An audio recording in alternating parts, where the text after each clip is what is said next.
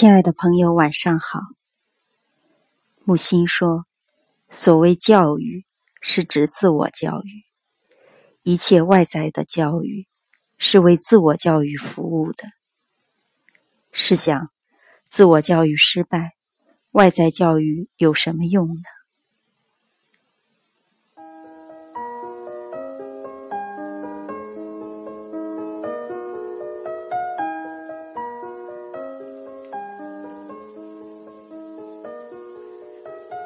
知堂诗宿路，诗点心，木心。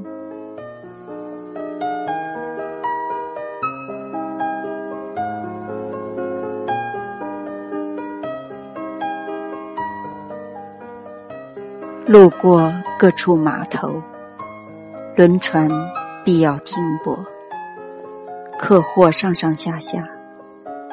各路商贩兜售食物，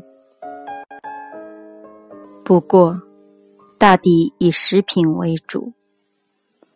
航沪道上的糕团实在难以为怀，糯米粉、精米粉蒸成的，浙江遍省都有，嘉兴、苏州也有，到南京就没有了。